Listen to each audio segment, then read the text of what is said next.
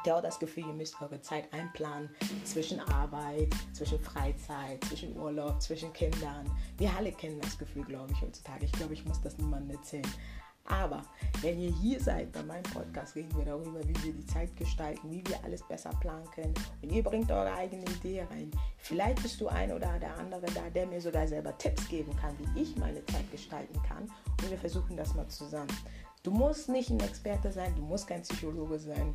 Aber was wir alle gemeinsam haben, ist, wir haben alle die Zeit gemeinsam. Wir nehmen uns die Zeit für eine oder bestimmte Sachen. Wir gehen durch die Zeit gemeinsam. Und wir denken mit der Zeit. Das dürft ihr auch nicht vergessen. Wir denken mit der Zeit. Das vergessen so viele. Und bei diesem Podcast machen wir das. Wir denken mit der Zeit, leben zwischen der Zeit.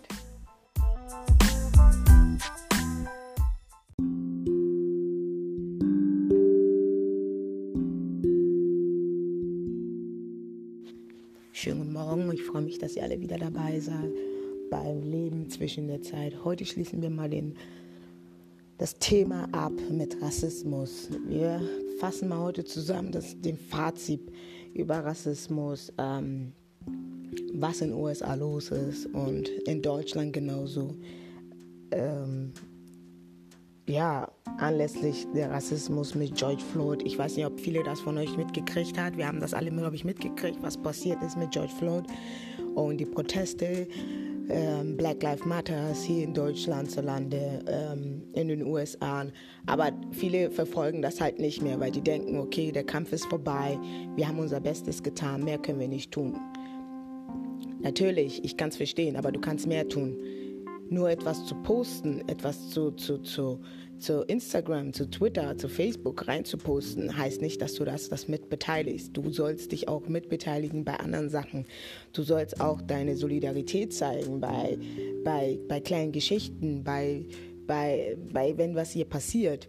Nicht nur ähm, kurz was posten und dann war es das für mich. Das ist eine Beleidigung für, für uns Schwarze, weil ich denke mir halt, du willst einfach nur Aufmerksamkeit in dem Moment und dann war es das auch für dich. Dich interessiert das gar nicht großartig, was da wirklich los ist mit Black Lives Matters oder was mit den Asiaten jetzt momentan auch genauso los ist in den USA, dass die angegriffen werden oder wie auch immer.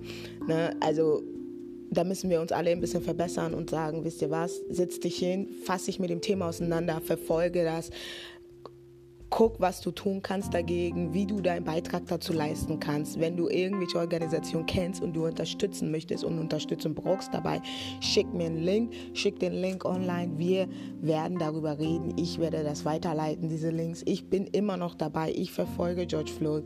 Ich verfolge die Anwaltschaft. Ich verfolge die, das Gericht, was da momentan los ist. Momentan geht es ja darum, dass der Polizist vor Gericht steht. Es soll mindestens einen Monat jetzt dauern und ähm, wenn es dazu kommen sollte, dass er verurteilt wird, soll er mindestens, muss er mit rechnen, 40 Jahre in Gefangenschaft rechnen. Wenn, wenn es nur wirklich eine Kleinigkeit äh, rauskommt, 10 Jahre maximal soll er kriegen und spätestens in 5 Jahren ist er schon wieder raus. Natürlich, viele verfolgen das nicht. Einige sagen, ja, mich interessiert das gar nicht mehr wirklich, weil ich habe gar nichts damit zu tun. Doch, es betrifft uns allen, sage ich immer. Es betrifft uns allen, es betrifft dich, ob du schwarz, weiß, Asiate, was auch immer du bist, was, wenn du was dazwischen bist. Es betrifft uns allen. Es geht uns allen was an. Und wir sollten uns allen daran beteiligen und, und was dazu lernen aus dieser Geschichte. Wie kann ich meinem Freundeskreis helfen? Wenn ich jemanden kenne, wie, wie kann ich meine Erfahrung sammeln? Wie, wie, ähm, wie kann ich mich selbst verbessern? Wie kann ich was dazu lernen? Ne? Und das geht uns schon was alles an, sage ich heutzutage.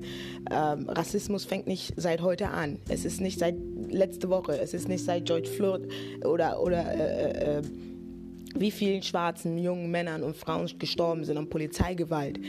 Es ist seit Jahrzehnten herrscht dieses äh, äh, Herkunftskampf, hier dieses Verurteilung, Diskriminierung. Es ist Jahrzehnte schon, dass wir dagegen ankämpfen. Es wird aber zu der Zeit wurde es nicht so laut in den Medien, in den Social Media, äh, überall verbreitet. Ne? Und jetzt nun mal haben wir diese Plattform, wir haben diese, diese Stimme, wir können unsere Stimme heben und sagen, nein Leute, es reicht. Aber wird es auch weggehen für immer? Ich sage euch ganz klipp und klar, es wird nicht weggehen. Rassismus wird immer wieder geben, es wird nicht weggehen. Aber wir müssen irgendwo starten. Es ist Fakt. wir müssen irgendwo starten, damit das einfach mal ein bisschen langsam, langsam an den Leuten mal rankommen und sagen, Leute, schlaf nicht an uns. Ihr könnt nicht jetzt aufgeben. Mach weiter. Unterstützt das. Bleibt dran. Wir hören uns mal kurz einen Podcast an ähm, von einer sehr, sehr liebe äh, äh, Podcasterin, die ich wirklich sehr, sehr, ich habe ihre Podcast mehrmals gehört. Es ging um die Black Lives Matter Bewegung und so. Und was sie dazu sagt hierzulande, zu Deutschland. Äh, Gibt es überhaupt Rassismus in Deutschland und wie bekämpfen wir das mal? Wir hören das mal, mal kurz an und das ist, ähm, wir hören uns mal kurz das an und dann sage ich dazu mein Fazit, damit wir das Thema abschließen, damit wir uns mal mit neuen Thema befassen. Ich werde natürlich nicht Rassismus komplett streichen von meinem Podcast-Thema. Es wird immer ein Thema sein für mich, weil ich farbig bin und ich lebe in einem Land, wo ich sehr Rassismus und eigenen Leib mehrmals erlebt habe und ähm, es wird niemals Ruhe, ich werde niemals Ruhe geben damit und ich werde auch niemals das äh, aus meinem Thema ausschließen, aus meinem Podcast. Wenn er stört, dann muss ich bitte anderweitig ein paar anderen Podcasts suchen. Aber ich finde, wir sollten uns alle ein Stück Kuchen davon abschneiden und uns das mal anhören, damit wir mal ein bisschen wissen, unser Knowledge mal verbessern, unser Wissen äh, äh, verbessern und uns einfach mal auch mal in, in, den anderen hineinversetzen können und sagen, oh, weißt du was, das könnte auch ich sein, das könnte einer von meinem Bruder sein, das könnte einer von meinen Schwestern sein, das könnte einer von meinen Freunden sein, dass das passiert ist, was George Floyd passiert ist. Ne? Und, äh, oder Brianna Taylor. Ne? Also bitte, fasst euch an den Herz, fasst euch ans, ans Herz und, und, und seid nicht so ignorant. Denkt drüber nach. Was hätten Sie sich denn gewünscht von Ihren Freunden? Also persönlich angegriffen und verletzt, weiß ich nicht, ob ich es so formulieren würde, aber mir geht es natürlich besonders nah und für mich bedeutet das natürlich auch eine reale, ganz konkrete Angst, weil auch ich Verwandte in den USA habe. Also man hat diese Bilder ja immer wieder gesehen. Das heißt, ich bin emotional sehr beansprucht. Dann bin ich sehr gefragt jetzt gerade. Ich muss viele Interviews geben. Es gibt eine unglaubliche Aufmerksamkeit. Und das alles während des Pfingstwochenendes, was schön sonnig war. Und ich habe einfach gemerkt, wer an mich gedacht hat und wer nicht an mich gedacht hat. Und unter anderem habe ich gemerkt, dass viele meiner weißen Freundinnen und Kolleginnen, die mich sonst immer anrufen, wenn sie irgendwas von mir wollen, einfach nichts gesagt haben und sich wahrscheinlich ein schönes Wochenende gemacht haben. Und das hat mich, weil ich ähm, nach dem Pfingstwochenende am Dienstag sehr sauer darüber, weil ich gemerkt habe, das ist nämlich eben dieses weiße Privileg, was wir ja auch gerade schon im Beitrag gehört haben, dass weiße Menschen, das gerade ein bisschen unbequem ist oder das ungelegen kommt, dieses Thema Rassismus einfach ignorieren können. Würden Sie denn so weit gehen, dass das Verhalten Ihrer Freunde sich übertragen lässt auf so ein grundsätzliches mangelndes Verständnis einer weißen Mehrheit hier für die Vorgänge zum Beispiel jetzt in den USA? Sicherlich, sonst hätte ich das auch nicht öffentlich auf Twitter geschrieben. Also natürlich hätte ich das auch nicht. Das ist natürlich symbolisch für was Größeres diese Dinge und das, ich glaube, das spüren viele Menschen, die von Rassismus betroffen sind. Diese Angst kommt immer, wenn es so ein großes Momentum gibt und wenn die Aufmerksamkeit gerade groß ist und wenn die Emotionen gerade irgendwie gefühlt andere Menschen auch anstecken, dass das aber nicht vorhalten wird und dass viele Leute, die jetzt gerade laut sind, irgendwann mal wieder aussteigen werden. Weil Rassismus eben kein oder Antirassismus in der Hinsicht kein Sprint ist, sondern ein Marathon und dass man immer wieder zurückgeworfen wird. Und dass es für die Menschen, die eben schon lange sich damit auseinandersetzen, zwangsläufig, weil sie davon betroffen sind oder aktivistisch, eben auch schon 2013 auf den Straßen waren und Black Lives Matter gerufen haben und jetzt quasi sieben Jahre später immer noch das Gleiche machen müssen und das Gefühl haben, eben es ändert sich nichts. Und dieses Gefühl, ich kann verstehen, dass man dann sagen möchte, oh nee, lieber nicht, das bringt alles nichts. Aber man kann eben, also man kann nicht aufhören. Und weiße Menschen, habe ich manchmal das Gefühl, sie hören dann doch auf. Weil es einfach ein unglaubliches Privileg ist, sich mit Rassismus nicht beschäftigen zu müssen. Stopp mal zwischendurch, ähm, sprech mal das Thema kurz an, dieses weiße Privileg, das hatte ich vor letzte Woche schon angesprochen gehabt, dass ähm, viele Weiße sich leider dass diesem Privileg nicht bewusst sind und sie sagen einfach, nein, ich habe diesen Privileg nicht. Doch, es stimmt schon, sie hat recht, es gibt diesen weißen Privileg, das sind sich bloß viele nicht bewusst. Weiße haben nun mal sehr, sehr viele Privileg. Ich, es ist nicht böse gemeint, ich will damit niemanden angreifen, aber es ist nun mal Fakt, das hat sie auch gesagt, dass, das können auch viele bezeugen von uns, dass einfach Weiße diesen Privileg haben, was andere, äh, äh, andere Leute einfach nicht haben aufs, äh, vom Farbding her. Und ähm, es ist nun mal schade heutzutage, dass wir wirklich immer noch nach diesen, nach diesen Privilegien gehen. Ne? Dass wirklich ein Weißer mehr Privileg hat als ein Farbiger aus einer Asiate oder wie auch immer. Ne? Dass wenn ich einen Job suchen gehe, dass ähm, an meinem Arbeitsplatz lieber ein Weißen äh, äh, gesehen wird als ein Farbiger. Ne? Also es ist schon wirklich erniedrigend und ähm, äh, nieder, zum, zum Niederschmettern. Teilweise auch sehr traurig finde ich das, weil wieso muss ich unbedingt Weißen einstellen? Wieso kann ich keinen Farbigen einstellen, sage ich immer. Ne? Wieso, was ein Weißer kann, kann ein Schwarzer genauso. Was ein Weißer kann, kann Asiate genauso. Ne? Also dieses weiße Privileg haben schon sehr, sehr viele wirklich und es ist wirklich traurig heutzutage, dass wir immer noch danach gehen müssen und viele sich das nicht bewusst sind teilweise. Und ich muss ehrlich auch sagen, dadurch habe ich auch meinen Freundeskreis ehrlich gesagt verkleinert, weil ich das immer wieder an mehreren Freunden von mir merke, dass die einfach... Ähm, nicht da sind für dich dann in dem Moment, wenn du die brauchst und so, ne? Und dann wirklich dieses weiße Privileg dann wiederum vorlegen am Tag und sich das gar nicht bewusst sind in dem Moment, dass die wirklich diesen weißen Privileg besitzen.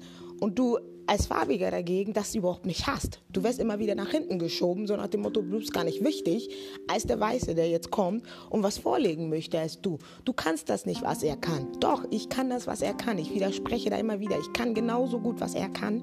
Und wir müssen nicht unbedingt immer Weiße vorschieben. Aber es ist nun mal Fakt hier in Deutschland. Wir haben diesen weißen Privileg drin und es ist schon sehr traurig. Wir hören uns mal weiter mal kurz den Podcast an und dann sehen wir mal zum Schluss, was sie zu sagen hat dazu oder was ich zu sagen habe dazu, besser gesagt. Was könnte denn, wir haben ja gerade diese Stimmen gehört, Sie haben es ja auch gesagt, macht diese Proteste nicht zu einem Trend, zu einem belanglosen Inhalt, den man teilt wie ein Restaurant oder ein Buchtipp. Was müsste denn passieren, damit dieses Thema nicht wieder von der Bildfläche verschwindet nach diesem großen Aufwallen, den Demonstrationen jetzt und dass, dass Sie, und das höre ich jetzt raus, also dass man sich nicht alleingelassen fühlt, immer wieder auf Strecke? Es ist klar, dass diese Art von Aufmerksamkeit irgendwann mal nicht mehr aufrechtzuerhalten ist. Aber das, was ich mir wünschen würde, ist, dass man einfach merkt, dass man eben nicht nur einmal alle paar Jahre irgendwie etwas tun soll, sondern dass es in den Alltag übergeht, die antirassistische Haltung, die antirassistische Arbeit. Aber das, was man jetzt gerade tun kann, ist, man kann zum Beispiel auch Geld spenden, das, weil es gibt Organisationen, die sich darum kümmern und die brauchen Geld, die brauchen Unterstützung. Und wenn es einem ernst ist, dann unterstützt man diese Menschen, wenn man kann finanziell. Man kann sich informieren, aber man kann halt eben auch Plattformen geben, Räume geben und sich eben einfach mal umgucken und die Menschen, die über Rassismus sprechen und die es auch betrifft, auch ernst nehmen. Es heißt ja oft, die Situation in Amerika ist nicht vergleichbar mit Deutschland. Die Polizei ist hier nicht so hoch militarisiert. Es gibt aber dennoch Situationen hier. Wir erinnern uns an einen Vorfall mit Uri Jallo in Dessau, der vor 15 Jahren im Polizeigewahrsam gefesselt verbrannt ist. Bis heute ist dieser Fall nicht aufgeklärt. Bis heute ist niemand dafür zur Verantwortung gezogen worden. Gibt es also doch möglicherweise Parallelen zum Rassismus in den USA? Also es wäre falsch zu sagen, nur weil die Polizeigewalt in den USA anders aussieht als hier in Deutschland, weil man nicht die gleichen Bilder sieht, gibt es keine Polizeigewalt.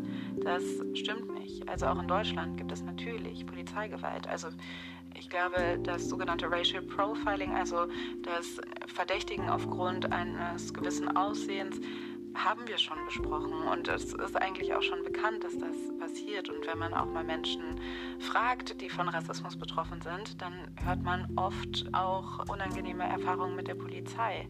Schon das alleine schafft ein gewisses Machtverhältnis, weil wenn manche Menschen öfter von der Polizei kontrolliert werden, dann werden sie auch kriminalisiert. Dann wird man da natürlich auch öfter irgendwas finden. Und dann eben solche Fälle wie Uri Jallo, wo es zahlreiche Hinweise darauf gibt, dass die Polizisten, die da vor Ort waren, etwas mit dem Tod zu tun haben könnten, dass das nicht aufgeht, dass die offizielle Erklärung nicht hinreichend ist und dann wird das Verfahren eingestellt. Was ist das für ein Signal an die Menschen, betroffen sind? Da kann man schon eine Parallele ziehen. Immer, wenn solche Vorfälle bekannt werden und wenn dann aber keine Strafe resultiert, wenn da keine richtigen Konsequenzen gezogen werden, ist es quasi direkt eine Kontinuität dieser Polizeigewalt. Man gibt ihr quasi statt und man schützt die Menschen nicht, weil das, was man signalisiert für die nächsten Menschen, die vielleicht ihre Macht ausnutzen, ist, da gibt es keine Konsequenzen und man ist eigentlich schon geschützt. Und das kann nicht sein. Würden Sie sagen, dass Alltagsrassismus in Deutschland heruntergespielt wird? Also gerade, das ist natürlich jetzt auch eine Perspektive, ich habe gerade ein Buch über Alltagsrassismus veröffentlicht und gerade habe ich das Gefühl, dass äh, viele Leute anfangen darüber zu sprechen, aber das ist noch eine recht junge Entwicklung. Und ich glaube, dass es schon immer noch in vielen, vielen Räumen runtergespielt wird und dass das ganz großer Bestandteil ist von Alltagsrassismus, so zu tun, als ob es kein Rassismus sei und als ob man das einfach hinnehmen muss, wie bei vielen anderen Diskriminierungsformen auch. Also bei ähm, Sexismus oder Queerfeindlichkeit ist es ja nicht anders. Also ich glaube, diese nonchalante Art, immer wieder bestimmte Diskriminierungen zu reproduzieren, die gibt es im Bereich Rassismus natürlich auch, ja. Ich finde, leider Gottes hat sie recht. Alltagsrassismus gibt es wirklich in Deutschland. Es wird wirklich sehr, sehr weit runtergespült. Viele reden gar nicht drüber, über Rassismus. Aber können wir das vergleichen mit, der, mit, mit was es den USA los ist, mit der Rassismusart da? Ich glaube nicht so wirklich so aggressiv wie da ist. Aber es gibt nun mal Rassismus in Deutschland auch. Es wird nicht drüber geredet. Es ist ein Thema. Ich finde es ehrlich gesagt sehr schade, dass hier in Deutschland ähm, kaum darüber geredet wird oder das thematisiert wird, das vertieft wird in den Schulen und so auch, dass man den Kindern auch mal sagt oder beibringt, ne? was ist das, was ist das Thema Rassismus, wie muss ich damit umgehen, Hab, habt ihr schon mal selber irgendwie Rassismus an eigenen Leib erfahren, dass man das auch mal anspricht in den Schulen, in, am Arbeitsplatz, damit, damit mal wirklich mal darüber geredet wird. Das ist das eigentlich, was ich so sehr vermisse hier in Deutschland, dass wirklich mal unsere Jugend, auch die ältere Generation heutzutage geschult werden soll sollten, was das betrifft. Es gibt so viele ignorante Menschen auf dieser Welt, leider traurigerweise, die keine Ahnung haben, was Rassismus ist oder wie viele Jahre es schon Rassismus gibt und gibt es überhaupt Rassismus in Deutschland? Das sind immer so Fragen, dass dann aufkommen, wenn du dann natürlich auf jemanden triffst, der sehr, sehr ignorant ist und dich ähm, dich als Schwarzer da anfängt zu beleidigen und wirklich überhaupt keine Ahnung hat, was Rassismus ist. Er ist noch nie sein ganzes Leben mit der Verbindung gekommen, aber er hat wirklich dieses Alltagsrassismus immer wieder vorgelegt und es wirklich nicht gemerkt bis irgendwann einer mal ihn mal niederschlägt und dann er sich dann beschwert und sagt, ah, ein Schwarzer hat mich geschlagen. Aber überleg doch mal genau, was du gesagt hast. Du legst jedes Mal vor diesen Alltagsrassismus, aber du bist dir nicht im Klaren darüber, dass du jemanden in dem Moment diskriminiert hast oder rassistisch beleidigt hast. Du bist dir einfach nicht in dem Moment klar, weil man dir das überhaupt nicht beigebracht hat, man dir das überhaupt nicht gesagt hat oder du keine Ahnung hast, du dich überhaupt nicht damit auseinander befasst hast wirklich. Ich finde, in Deutschland muss mal mehr gelehrt werden, was Rassismus ist, mal über mehr gesprochen werden, damit wir auch mal thematisieren und das mal vorlegen und unsere Jugend mal darauf verbessern und schulen können. Okay, das darfst du sagen und das darfst du nicht sagen, das ist Rassismus. Und du hast vielleicht ein oder zwei Freunde, die vielleicht farbig sind oder was dazwischen sind, schwarz sind. Und die du jedes Mal irgendwas sagst, aber das nicht weißt, dass es rassistisch ist oder diskriminierend ist ne, in dem Moment oder sexistisch, wie auch immer. Ne? Und das müssen wir uns einfach mal im Klaren sein, dass es nicht geht. Wäre falsch zu sagen, nur weil die Polizeigewalt in den USA anders aussieht als jetzt. Da gibt es keine Konsequenzen und man ist eigentlich schon geschützt. Und das kann nicht sein. Würden Sie sagen, dass Alltagsrassismus in Deutschland heruntergespielt wird? Also gerade, das ist natürlich jetzt auch eine Perspektive, ich habe gerade ein Buch über Alltagsrassismus veröffentlicht und gerade habe ich das Gefühl, dass äh, viele Leute anfangen darüber zu sprechen, aber das ist noch eine recht junge Entwicklung. Und ich glaube, dass es schon immer noch in vielen, vielen Räumen runtergespielt wird und dass das ganz großer Bestandteil ist von Alltagsrassismus, so zu tun, als ob es kein Rassismus sei und als ob man das einfach hinnehmen muss, wie bei vielen anderen Diskriminierungsformen auch, also bei ähm, Sexismus oder Queerfeindlichkeit ist es ja nicht anders. Also ich glaube, diese nonchalante Art, immer wieder bestimmte Diskriminierungen zu reproduzieren, die gibt es im Bereich Rassismus natürlich auch, ja.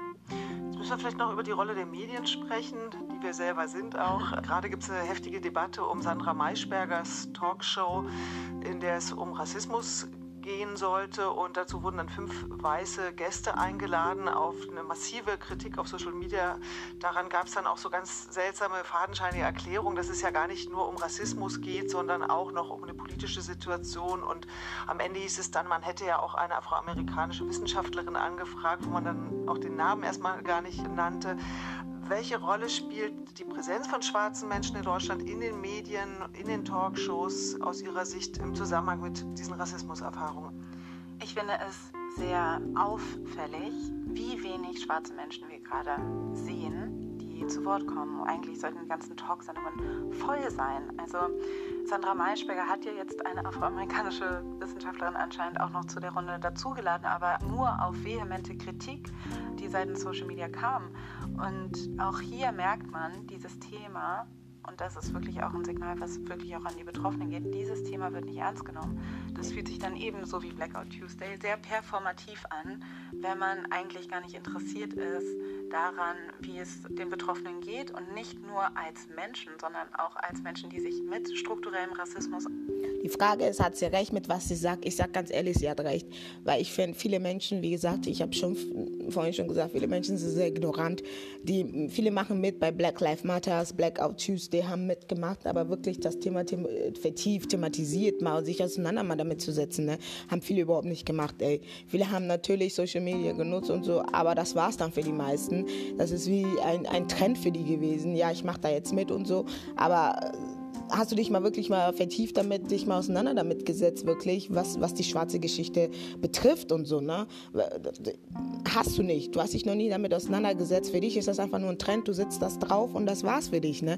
Ich finde es eigentlich sehr schade, dass es so ein ignorantes Scheiß hier in Deutschland, dass viele wirklich ähm, das nicht wirklich vertiefen hier. Ich habe erwartet eigentlich, wie sie schon sagte, dass es in die Medien kommt, in den, äh, dass Talkshows voll davon sind, dass man Afroamerikaner, Schwarze interviewt und dem mal fragt, auf den Straßen geht, die Leute mal fragt, ne, hatten sie schon mal äh, sich damit auseinander auseinandergesetzt? Haben Sie diese Erfahrung gemacht? Können Sie Ihre Geschichten erzählen, damit die Leute auch mal was lernen? In den Schulen geschult werden, überall. Aber es kam nichts, gar nichts.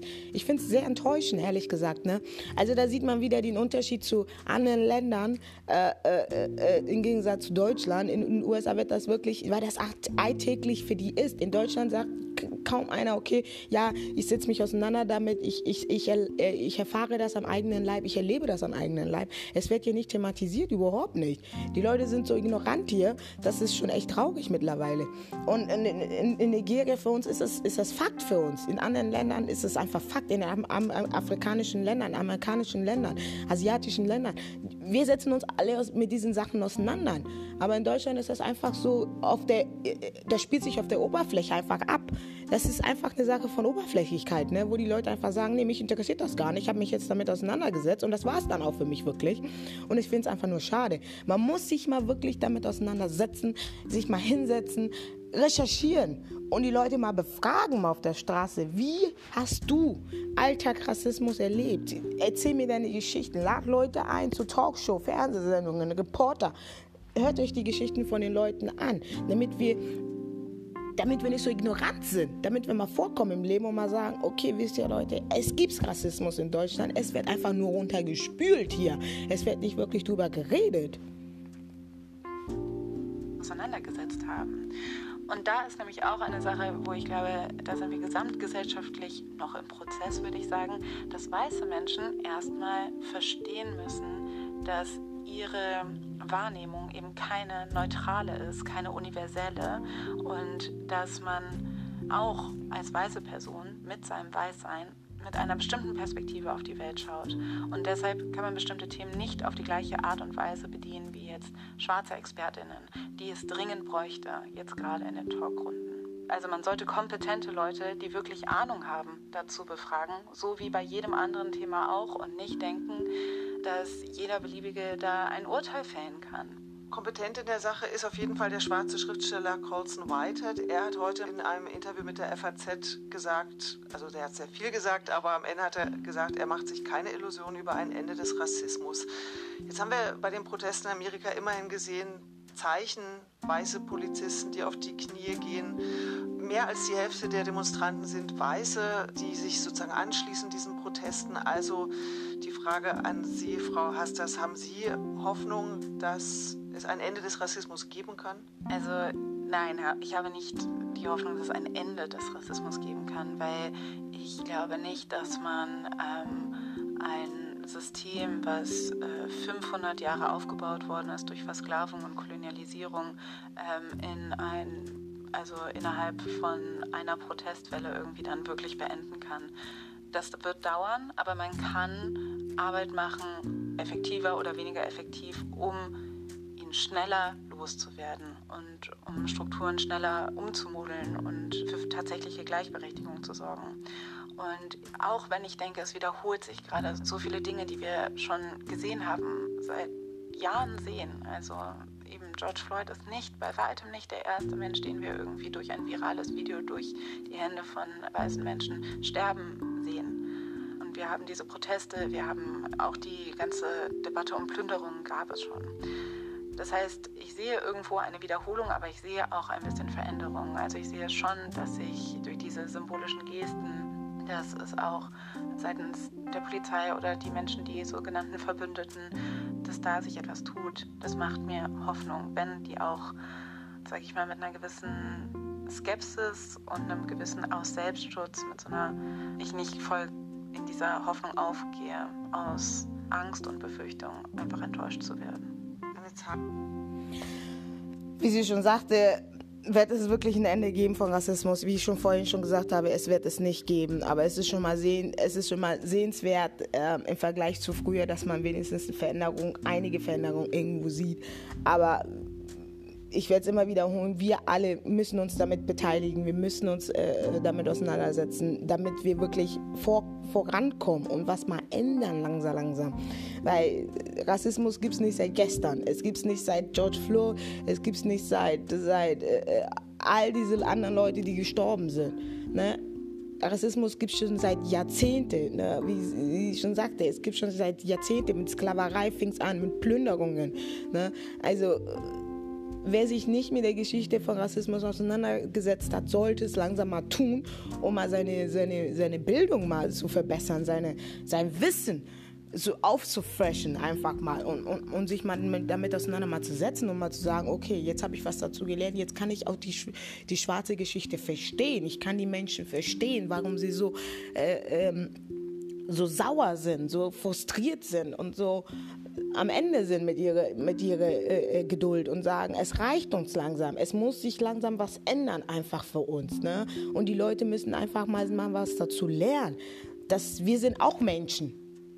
Wir sind auch genauso Menschen, ob weiß, schwarz, Asiate, was auch immer, Geld. Wir sind alle Menschen, wir sind alle gleich. Es gibt keine Unterschiede.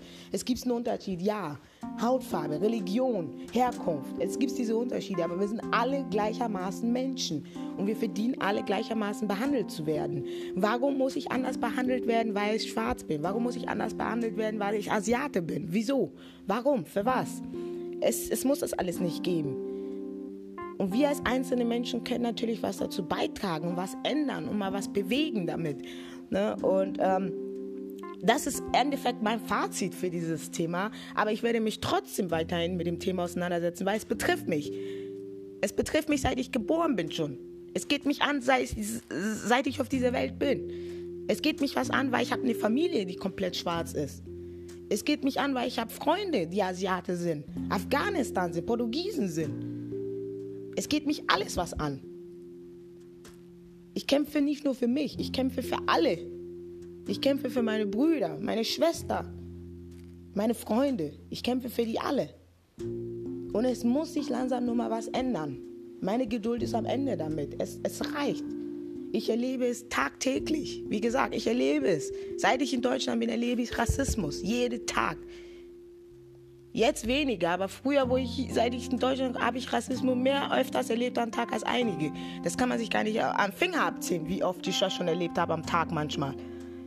Es ist traurig, dass so viele Menschen einfach ignorant sind und das einfach nicht verstehen. Und die nach, nach, nach, nach Schwarz, Weiß, Gelb sortieren. Das muss nicht sein.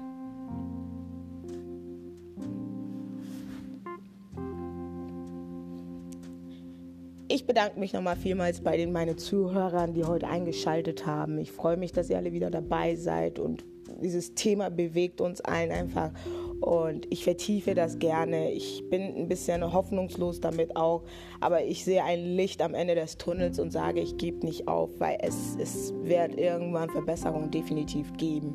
Und auch wenn wir Baby-Step nehmen, Schritt für Schritt, wir kommen voran. Aber es lohnt sich, darüber zu reden, mal dieses Thema mal anzusprechen, um mal, mal voranzukommen im Leben, um mal zu sagen, Leute, wir müssen was tun.